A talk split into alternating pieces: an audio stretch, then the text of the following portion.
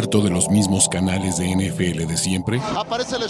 ¿Cansado de que te lean las noticias? Hoy fue un día soleado. ¿Te falta odio hacia los 32 equipos de la NFL? ¿Referencias de videojuegos? ¿Hodor? Este es el canal de Ulises Arada, donde encontrarás NFL, toxicidad, cultura pop, videojuegos y mucho más. Suscríbete y descubre una nueva forma de seguir tu pasión. ¿Qué esperas? Semana 7 de la NFL. Qué más qué cosa, es un gran momento para estar vivos. ¿Por qué? Pues porque algunas cosas que digo están bien, otras y muchas otras cosas de las que digo está mal. Pero lo padre de esta temporada y de esta, además, increíble temporada 2022 de la NFL es ir poco a poco descubriendo en este viaje por qué estamos mal o por qué estamos bien. Todavía no se acaba el juego de sus Seattle Seahawks. Estaremos esperando a menos de que haya algo espectacular. Pero vamos a arrancar a lo que queremos estar arrancando aquí, a lo que queremos ver, a lo que queremos analizar, que es básicamente pues todas y cada una de estas reacciones de esta semana 7 de la NFL. ¿Y con quién vamos a empezar, muchachos? ¿Con quién vamos a empezar? Vámonos con sus Baltimore Ravens. Vámonos con sus Baltimore Ravens.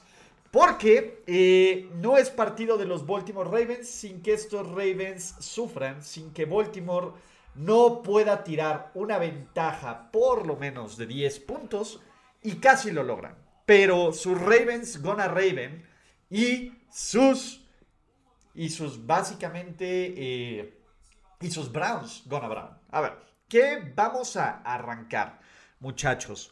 Uno, el primero, el primera parte es eh, Cleveland tenía una oportunidad de conseguir un gol de campo para empatar este partido, pero lo hicieron de la forma más estúpida e idiota de este tema. Y, creo que Stefanski, pues la verdad es que pues, nos dejó muchísimo que deber.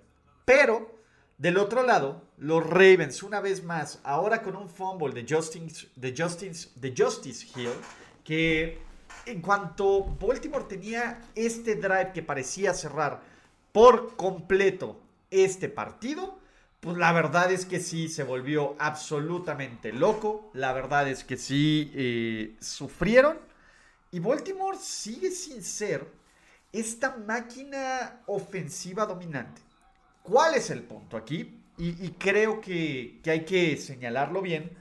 Baltimore ganó porque tiene un equipo más completo y porque no cometió la mayor cantidad de errores.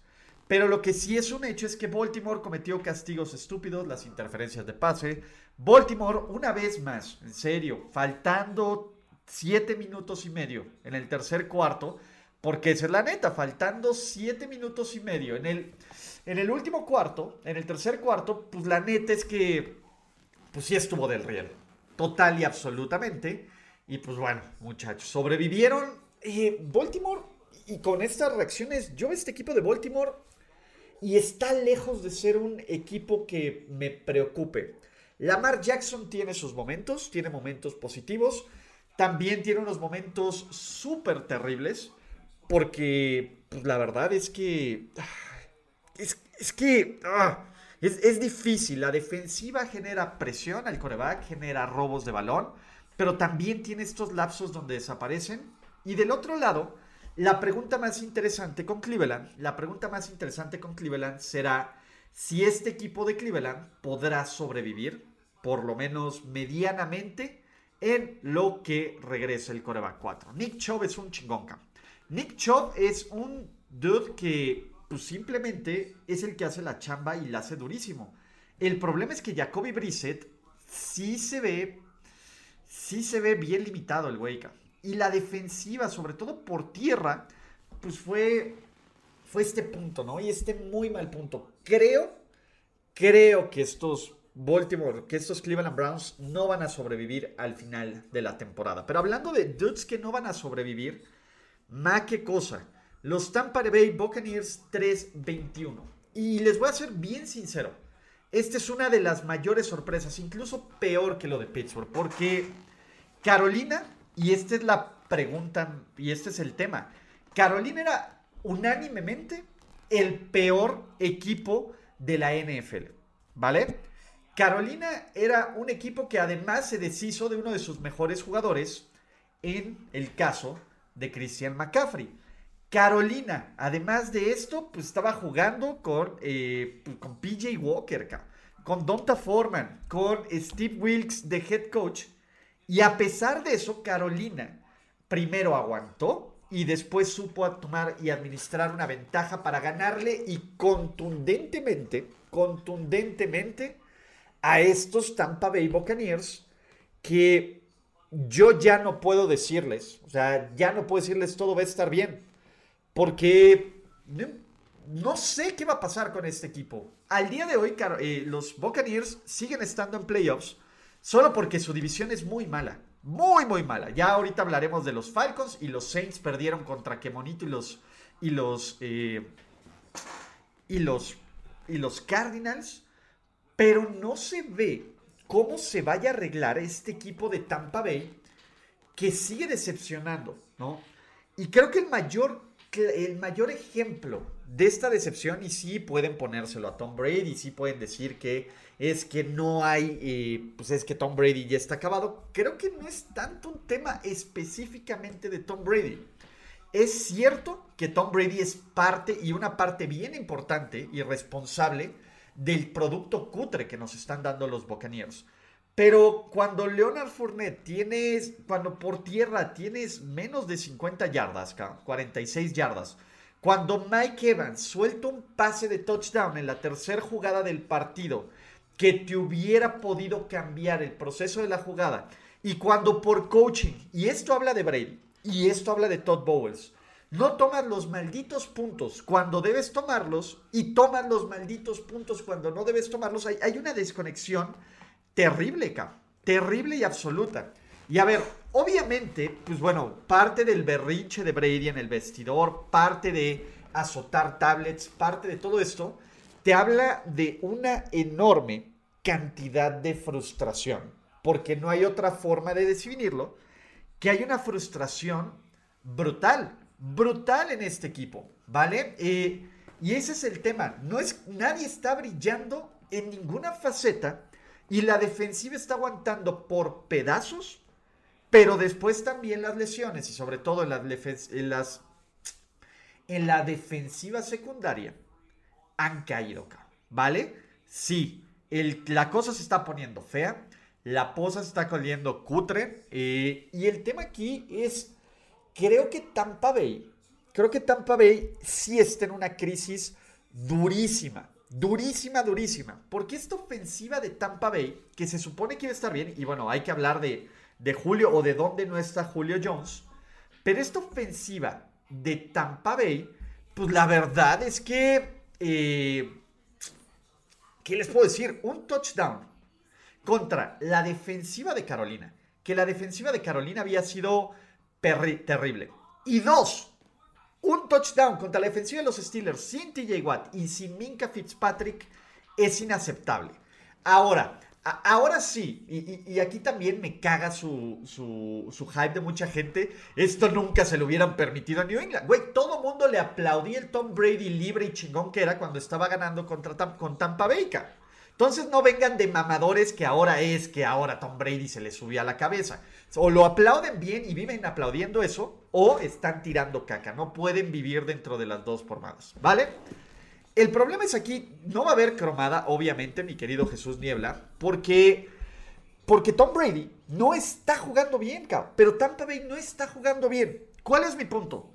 Independientemente de toda esa, toda esa Q3 que tenemos, y el juego del Thursday Night Football se acaba de poner aún más interesante, aún más interesante. ¿Por qué? Pues porque Baltimore, vamos a ver si permite que revivan estos Buccaneers en el último cuarto con una ventaja, o Tampa Bay se podría poner 3-5. Imagínense, imagínense este tema de ponerse 3-5 los Tampa Bay Buccaneers pero a pesar de todo eso, a pesar de toda la frustración, a pesar de que Tom Brady parece que ya está, quiere madrearse a todo mundo, y con todo este tema, y ya tenemos a los psicólogos de internet, ¿no?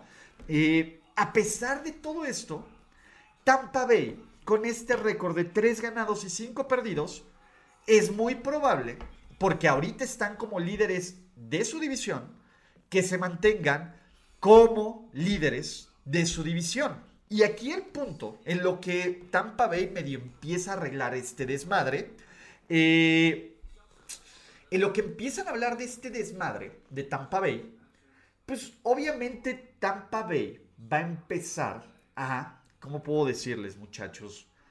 arreglar paso a paso, cabrón. Esto no se arregla, este no se arregla de, de un mes o de una semana, cabrón. ¿no? Así que el, efecto y, el paso y, todo esta, como todo este proceso es primero detener la hemorragia, cabrón. Porque, pues bueno, semanas consecutivas y, y es probable, porque esa es la verdad, es probable que Tampa Bay pierda la siguiente semana contra los, eh, contra los Ravens. Y luego van contra unos pinches Seahawks que se ven como, como una, una máquina. Pues no, mira, no creo que esté.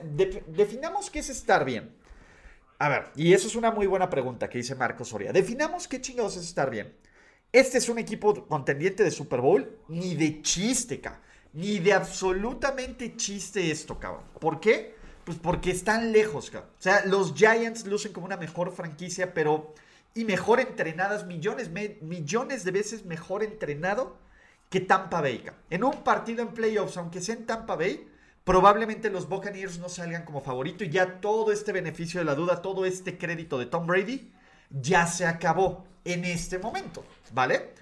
Ahora, eh, ¿qué otras cosas tendrían que eh, ¿Qué otras cosas tendrían que arreglarse? Creo que es un proceso, cabrón. O sea, se tiene que ver, uno, un balance en esta ofensiva. No hay balance en la ofensiva de Tampa Bay. El ataque terrestre y Lombardi Lenny, la neta, la neta es que no están jugando bien, cabrón, ¿no? Y, Mike Evans parece que está tocado y Chris Godwin no está al 100%. Eh, y en general todo este equipo no está al 100, ¿vale? Ahora que creo que es un momento para tomar una pausa, acá, Durísimo, cabrón. Durísimo. Y, checar qué es lo que va a pasar en Tampa Bay. Creo que Todd Bowles está, si no es que ya perdió por completo el equipo. Ahora, por no decir que yo sé que todos queremos hablar de eh, Tom Brady y de lo mal que están los Tampa Bay Buccaneers, pero hay que darle todo y cada gramo de perro respeto a estos Panthers que corrieron bien el balón, ¿no? 173 yardas por, por tierra, que PJ Walker, Walker fue brutalmente, eh, brutalmente, ¿qué puedo decirles? Efectivo y que hasta DJ Moore salió a jugar bien, ¿vale? Ahora, Brady está eh, acabado y debió quedarse retirado. Yo todavía no creo que eso, ¿vale? Yo todavía no creo que sea por ahí de que, de que, de que ya esté acabado. Obviamente, si siguen perdiendo, todos estos cuestionamientos van a salir mucho más a flor de piel. Pero bueno, ¿saben quiénes sí se ven bien chingones, bien imparables y bien imposibles de defender? Sus Cincinnati Bengals, que ganaron 17-35 en contra de los Atlanta Falcons, en una demostración, en una demostración de poder, en una demostración de que si bien no hay balance en estos Bengals, porque aún yo no se la compro, yo no se la compro a Joe Mixon, pero lo que sí es un hecho, y eso sí hay que aplaudirle, es que Joe Burrow está conjugando con perro dinero de la casa. A mí me parece que ahorita, en este preciso momento, Joe Burrow entra en esta trifecta o en esta cuatrifecta, por si lo quieren poner, de los cuatro mejores corebacks del NFL en este momento, que es obviamente Patrick Mahomes, obviamente Josh Allen, Jalen Hurts, que está jugando con dinero de la casa, y Joe Burrow. Madre, Joe Burrow se aventó 481 yardas más, tres touchdowns, encontrando a Tyler Boyd, encontrando a Jamar Chase, sigue corriendo para, sigue corriendo para, para touchdowns. En general, estos Bengals lo que tenían que hacer era ganar en casa, mantener cerrado el duelo de la división, ¿no? Y ver qué onda. Ojo, lo de llamar Chase no parece tan grave. Vamos a esperar a ver qué ocurre. Pero Tyler Boyd es un pedazo de jugador y T. Higgins es un pedazo de jugador. Y en general, estos Cincinnati Bengals van bien. O sea, creo que dentro de los equipos de la conferencia americana, a quienes se la creemos, entre comillas, tienen que estar estos Bengals. Y ahorita estos Bengals se ven muchísimo mejor que los Ravens. ¿Por qué? Porque los Ravens no pueden hacer lo que estos Bengals sin ningún problema hicieron. Que medio intentaron los Falcons regresar en los últimos dos minutos, pero de ahí Burrow cerró el partido, la defensiva tomó control y básicamente pues los Cincinnati se puso 4-3. Los Falcons, pues está muy padre el experimento Mariota acá. Está muy padre y está muy divertido. ¿No? Pero, pues la verdad es que, pues no, cabrón, no funcionó. Ahí, Roger Martínez, ahorita vamos con estos comentarios, ahí es donde te vuelves loco, ¿no? Hablando de cosas que regresaron a la normalidad, no fue el, regreso más brillante de Dak Prescott, no fue el partido estadístico más cabrón, más cabrón de, eh, de Dak Prescott, pero lo que tengo que aplaudir y eso que McCarthy hizo varias estupideces para, perder este partido. Pero Dallas agarró y dijo, nuestra fórmula del éxito es controlar el balón, corriendo bien, por favor denle más la bola a Tony Pollard, jugar una defensiva asfixiante, como lo hicieron, y que Dak Prescott, pues poco a poco, poco a poco, pues regresara y estuviera bien. Y eso fue lo que ocurrió. Los Dallas Cowboys sin ningún problema.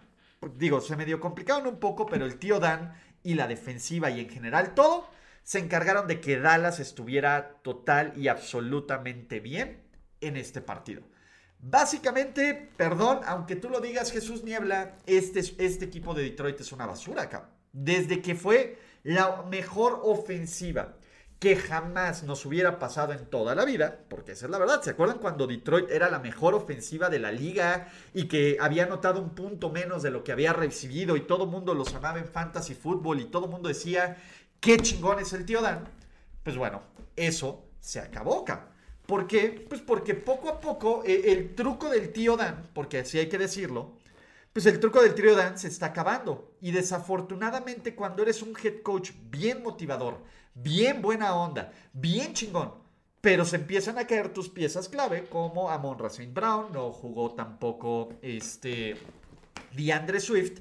Y además eres un tipo medianamente limitado y que no sabes ajustar, porque esa es la verdad. O sea, es un equipo limitado que no a ajustar.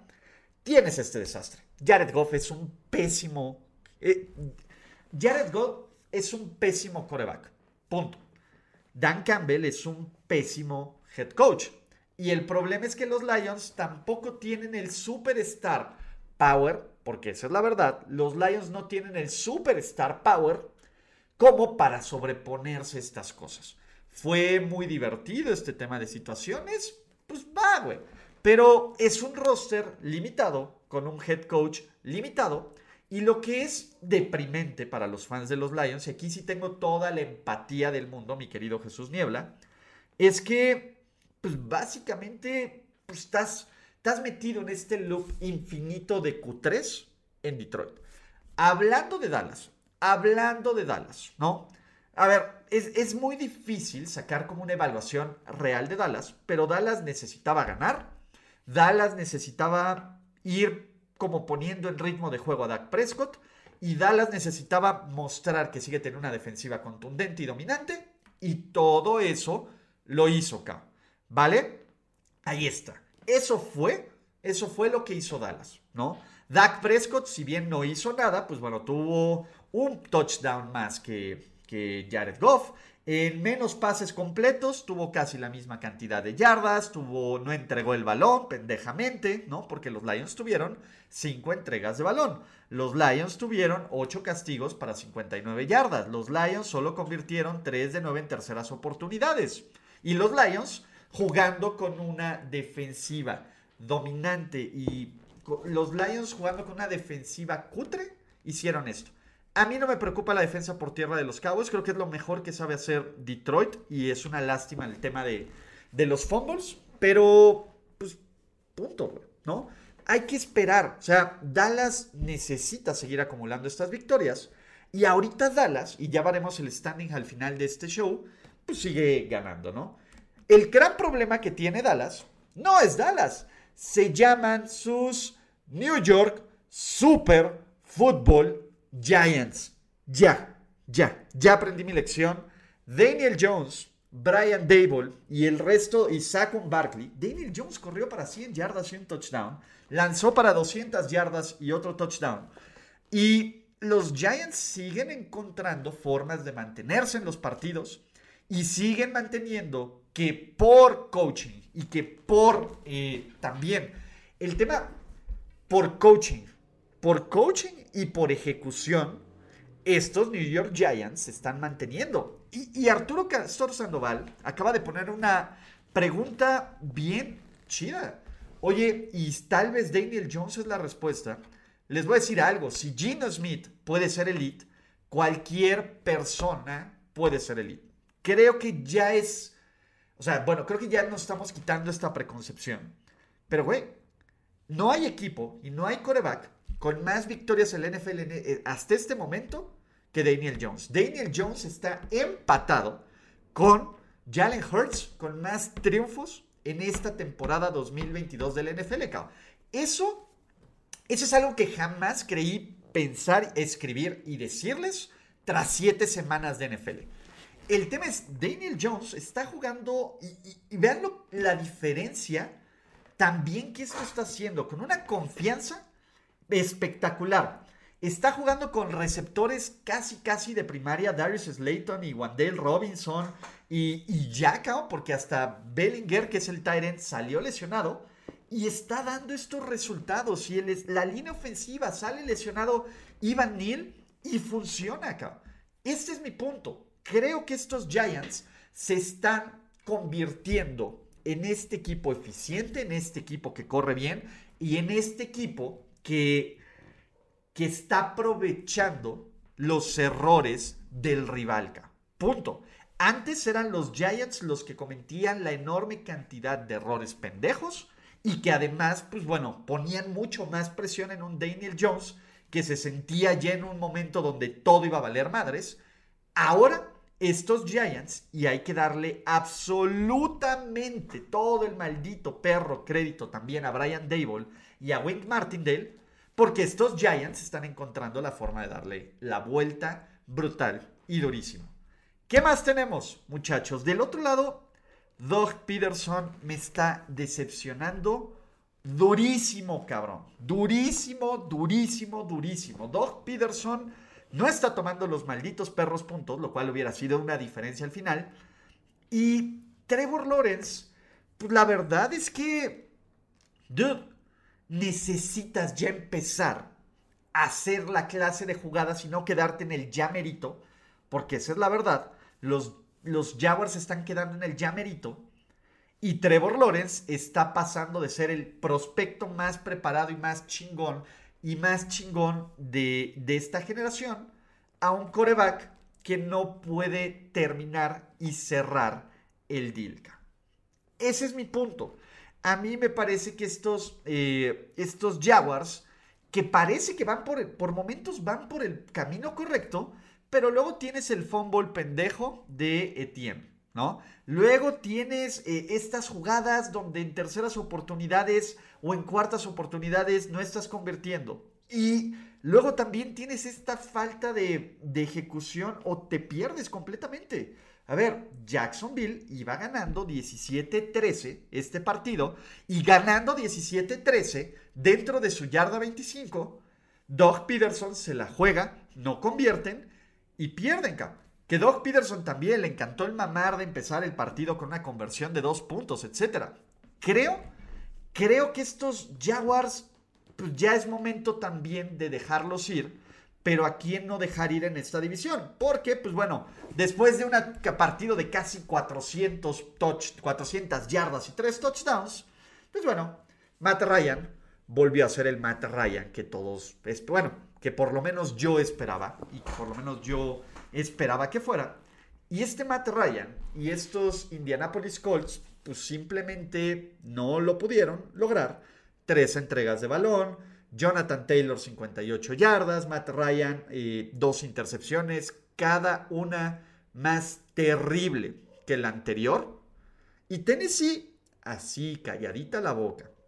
Tennessee sin hacer mucho ruido, como Tennessee, La neta es que Tennessee, y ya e, esta historia ya nos la sabemos todos. Los Titans son uno de los equipos que no atraen, porque eso es la verdad. Rara vez los Tennessee Titans van a, a atraerlos por la forma en la que juegan. Porque, güey, a ver, ¿cómo te va a traer un equipo que su coreback tiene 132 yardas? Que tuvieron 254 yardas de ofensiva total. Que tuvieron 5 de 12 en terceras oportunidades. Pero esta es la fórmula. Esta es la fórmula del éxito de estos Tennessee Titans. Y esta es la fórmula del éxito que pone a Mike Bravel a competir y a generarle dolores de cabeza a equipos elite, con mucho, poco, total talento, lo que sea. Estos Titans, pues tienen absoluto y total dominio y control de su división porque ya barrieron estos Colts, ¿vale? Eh, también estos Titans son bien limitados en ciertos momentos. Y Ryan Tannehill salió lesionado en este, partido. No es mala onda con Ryan Tannehill, pero no hay absolutamente nada de juego aéreo aquí. Austin Hooper fue tu mejor hombre. Y Austin Hooper, su mejor jugada fue malabarear un pase de primero y diez. Estos Titans, estos Titans están ganando con ejecución, con coaching imponiendo su voluntad en las dos líneas. La línea, Bot Dupri salió a jugar este partido. Jeffrey Simmons y Denico Autry siempre salen a jugar. A mí me parece, y, y esto habla, pues no quiero decir mal, pero sí habla de que fue un error dejar ir a AJ Brown, que resultó ser el playmaker en Filadelfia. De todas formas, Tennessee está 4-2. Tennessee va a ser un equipo incómodo. Obviamente nadie piensa en Tennessee contundente, contendiente. Pero el año pasado tampoco esperábamos que los Titans fueran un contendiente. Y aún así este equipo de Tennessee, que es, que es, que es increíble, este equipo de Tennessee logró tener todos los juegos de playoffs en casa. Entonces, pues venga, muchachos, ¿no? Eh, ¿Qué más tenemos? Ahora sí, otra cagástrofe de cagástrofes de cagástrofes. ¡Sacre Blue! ¿Quién nos robó nuestro queso? Los Packers tienen una tercera derrota consecutiva. Este equipo estuvo 3-1, viajó 3-1 a Londres y desde que Aaron Rodgers se aparece, se aparece en los shows de José Ramón Yaca, sus Green Bay Packers no ganan. Y cada derrota ha sido más descorazonadora que la anterior. Cada derrota ha sido más deprimente. Cada derrota pone una enorme cantidad de presión, ¿no? De presión extra a un equipo de Green Bay que luce dentro de una enorme cantidad de mentiras, ¿no? Y podemos poner a los Buccaneers, podemos poner a los Packers, podemos poner a los Rams, podemos poner a los Broncos, pero el caso de Green Bay, a mí en lo personal, me parece que es el más dramático, el más dramático, porque en cuanto a talento, fuera de la salida de Davante Adams, el roster es casi el mismo y mejorado con picks del draft que lucían con todo el sentido que el equipo de Green Bay, que fue por años consecutivos los que dominaron la temporada regular. Y esto era lo que se esperaba, que dominara la temporada regular. Nadie esperaba que se metieran ya a playoffs y que fueran el MVP. Pero el tema es, estos Packers lucen, uno, sin punch, sin absolutamente punch. Imagínense un equipo de Aaron Rodgers de 0 de 6 en terceras oportunidades. Un equipo de los Packers de 232 yardas de ofensiva total. Un equipo donde Aaron Rodgers necesitó 25 pases, 35 intentos de pase para conseguir 194 yardas y donde no jugó bien y donde no ejecutaron y donde no hay nadie en quien confíe y donde además no exista el mínimo margen de error. Rogers, el regresador de patada, tiene un fumble en equipos especiales que termina siendo la diferencia cuando Green Bay pues iba ganando 14-3. Es que este es el tema. Green Bay iba ganando 14-3 y permitiste 20 puntos sin respuesta. ¿Cómo un equipo como los Commanders, con todo el respeto para Cervecín, porque esa es la verdad, le tengo mucho respeto, pero es un equipo eh, limitado. Y Cervecín también, perdónenme, pero Cervecín también se salvó de dos o de cuatro intercepciones en este partido. Si se quedan con el stat sheet y si se quedan con la estadística y con los highlights, no van a ver la cantidad de errores y de cagástrofes que hizo Cervecín. Cervecín tuvo muchísima suerte. Pero después de eso, aprovechó esa segunda oportunidad que le dieron los Packers. Y este equipo de los Commanders literalmente tomó control. Take command, muchachos. Y es eso. Taylor Heineke es un dude limitado. Pero por lo menos Terry McLaurin volvió a aparecer después de, dos, de un año que no lo habíamos visto. Y Brian Robinson es por mucho el mejor jugador ofensivo de este equipo. ¿Qué es lo que más me gusta? La línea ofensiva. La línea ofensiva de este equipo. De este equipo. La línea defensiva de este equipo de los Commanders está empezando a reaccionar. Y lo más increíble es que hace 10 días o hace 14 días, los Commanders estaban peleando por ser el peor equipo de la NFL. Y en este momento este equipo de los Commanders, con Cervecín, con todas las bajas, con todas las limitantes de head coaching, tienen el mismo récord, tienen el mismo récord que los Packers, tienen el mismo récord que los Buccaneers, tienen mejor récord que los Broncos, Entonces, dude, algo aquí está, no quiero decir mal, pero Green Bay, a Green Bay sí no se le ve, no se le ve futuro. Ahora, ¿qué tienen que hacer estos Packers?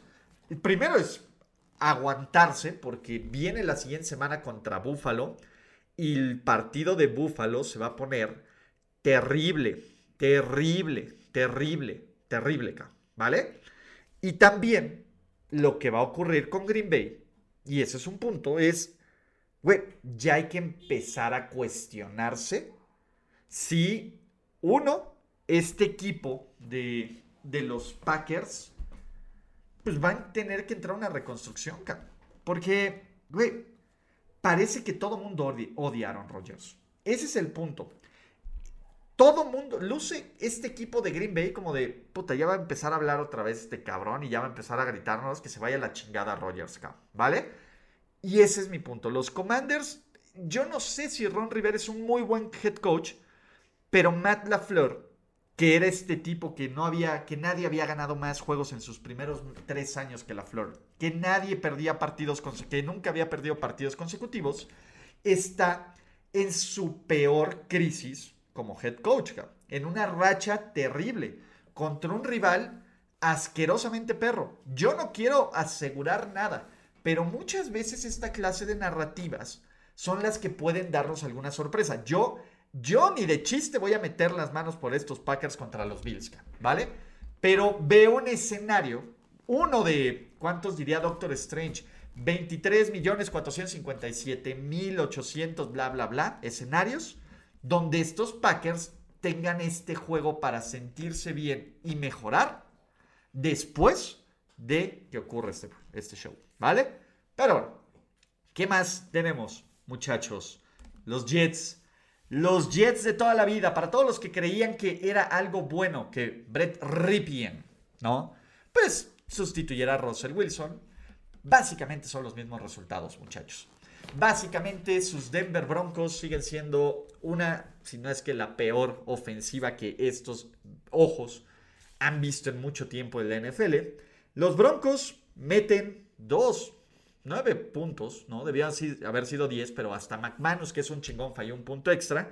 Y los Jets, que me parece que estos Jets no pueden tener cosas bonitas. Bryce Hall, que es un jugadorazo, sale lesionado. Todavía no podemos saber qué le va a pasar. Pero los Jets son, son un equipo de 5-2. Los Jets pueden ser Creo que, a ver, creo que el segundo mejor, el mejor equipo de Wildcard de la conferencia nacional, de la americana, son los Bengals. Pero estos Jets pues así, bajita la mano, completamente bajita la mano, ¿no? Están ganando. La, la defensiva de Robert Sale sigue dando resultados. Zach Wilson, es bien difícil evaluar a Zach Wilson. Zach Wilson no se ve como, como alguien competente en la ofensiva, acá. Pero Zach Wilson, pues has jugado mejor que el güey de enfrente, acá. Así que este tema es, los Jets están ganando por defensa, los Jets están ganando por coaching y los Jets estaban ganando por su juego terrestre. Me preocupa muchísimo, muchísimo, muchísimo la baja del juego terrestre de, de, de, Brice Hall. Porque sin Brice Hall, esta sí es la pieza que hace que todo se caiga a este riel. Ahora, el caso de los Broncos es bien triste, Bien, bien, bien, bien triste, ¿no? Cortland Sutton ahora está desaparecido y el que salió a jugar es Jerry Judy. Bien por Jerry Judy. Pero Denver, dude, 2-5. La temporada la temporada se ve ya perdida. Eh, ya cuando te estás jugando el duelo de semi-eliminación o de playoffs contra los Jaguars en Londres, que qué joda. O sea, qué mala onda que, que Londres sí, fuera de uno que otro partido, pues sí se ven bien cutres y bien del riel, pero qué mala onda por estos broncos, porque la verdad es que, y por la gente de Londres, porque no funciona esto. Así que... Está cañón. Está cañón, pero pues Denver sigue siendo una mugre. Los que lo intentaron por algunos momentos, pero no lo pudieron lograr, fueron sus... Ah, perdón, muchachos, no, aquí me equivoqué de botón. Fueron sus Houston Texans. En algún momento estaban ganando este partido 20-17. En algún momento parecía que de la magia de Damian Pierce y de la magia del gran Davis Mills podían dar una de las más grandes sorpresas de esta temporada, pero el problema fue que, pues básicamente, pues no, no les alcanzó, porque uno, Josh Jacobs salió en un plan bonos, ¿no? Eh, en otro, la defensiva tuvo el pick six, presionaron bien a este, ¿cómo se llama? A, presionaron bien a Davis Mills y se notó el nivel de talento, ¿no? Los Texans son equipo de una victoria, cuatro derrotas, un empate. Los Raiders son un equipo de 2-4, que está bien, ¿no? Y, que pues, siguen siendo un equipo perdedor y que tienen que ganar esta clase de partidos. Pero no creo que los Raiders estén curados. La ventaja y lo que pueden decir, eh, espérenme un segundo. Ah, ah, ah, ya, perdón. Es que me estaba entrando una llamada, pero como estoy grabando, no la puedo comer. Nada más voy a ver si es una emergencia o no. Pero estos Raiders, pues así como muy, muy encontrando su groove, ¿sí me explico? Y, creo que estos Raiders son un mejor equipo cuando corren bien el balón. Otra de estas historias y otra de estas, este, y otra de estas grandes características es que la línea ofensiva de los Raiders bloqueó para 164 yardas por tierra, cabrón, ¿no? Así que pues bien por estos, bien por estos Raiders que van a estar bien. O sea, van a estar bien en el sentido de, pues van a terminar con récord meme. No son el peor equipo de la división. Y aquí sí tengo que ofrecerle una disculpa a los Raiders. Ahora, de que no sean el peor equipo de la división, a que estén para competir por un lugar a playoffs, no. O sea, creo que hasta dentro de los perros hay razas. Creo que el gran problema que tienen los Raiders es el récord en su división, ¿no? Eh, que ya perdieron contra los Chiefs, ya perdieron contra los Chargers, entonces esto se va a poner feo. Pero, pues, ¿no? Gracias por competir, Raiders, ¿no? Y gracias por dar puntos de fantasy. Aquí sí me tienen que dar todo el perro crédito de la vida. Se los dije.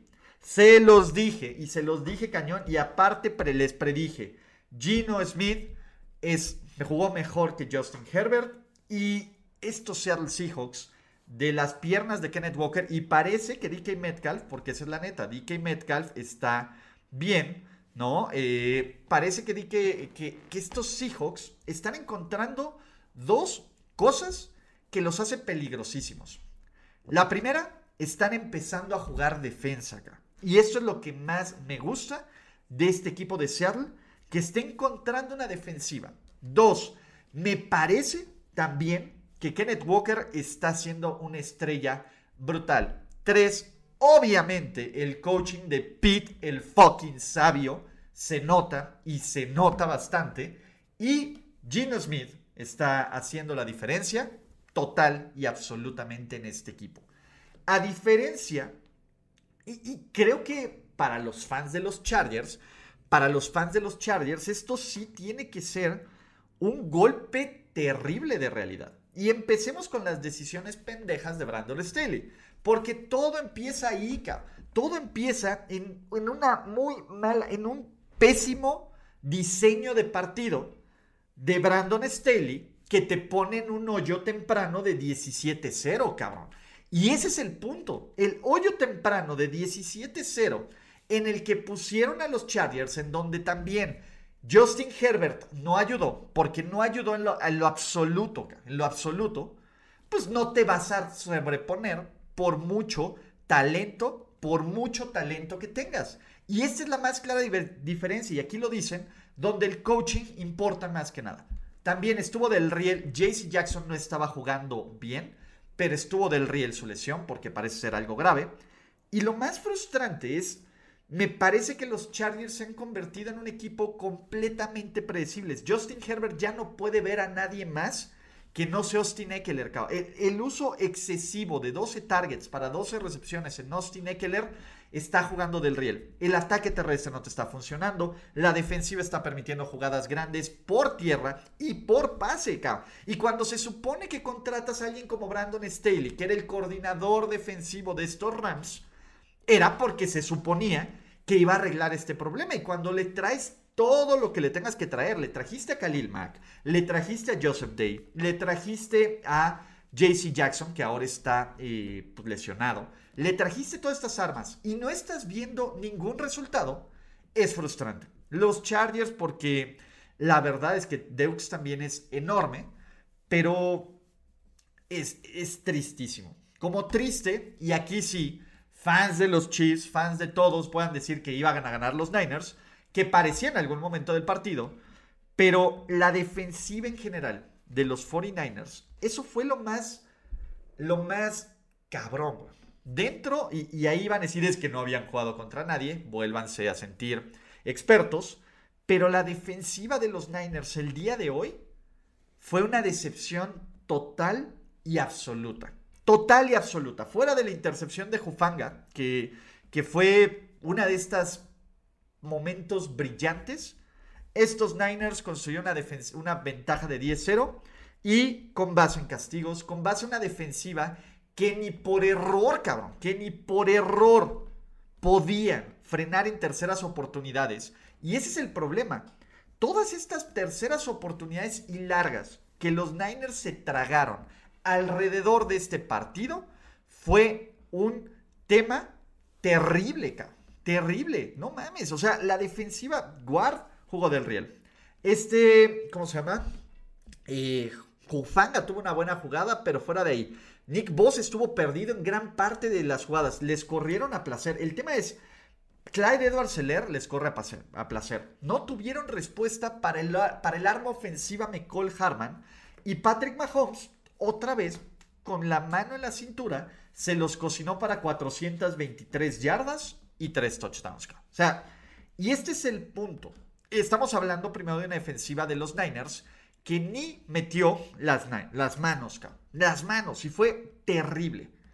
Pero la otra cosa que también te habla muchísimo es el coaching y la ofensiva. Jimmy, Jimmy no es que haya tenido un, un juego terrible, no lo tuvo. Pero el problema es que Jimmy tiene esta intercepción pendejísima en zona de anotación y que además, pues bueno, tienen estas jugadas de mental fart del muy 49ers, de, de sacks, de fumbles. McGlinchey, güey, Mike McGlinchey fue, eh, fue terrible. Christian McCaffrey no fue el factor que se iba a esperar. Pero en general estos Niners se ven sin imaginación, sin capacidad de respuesta.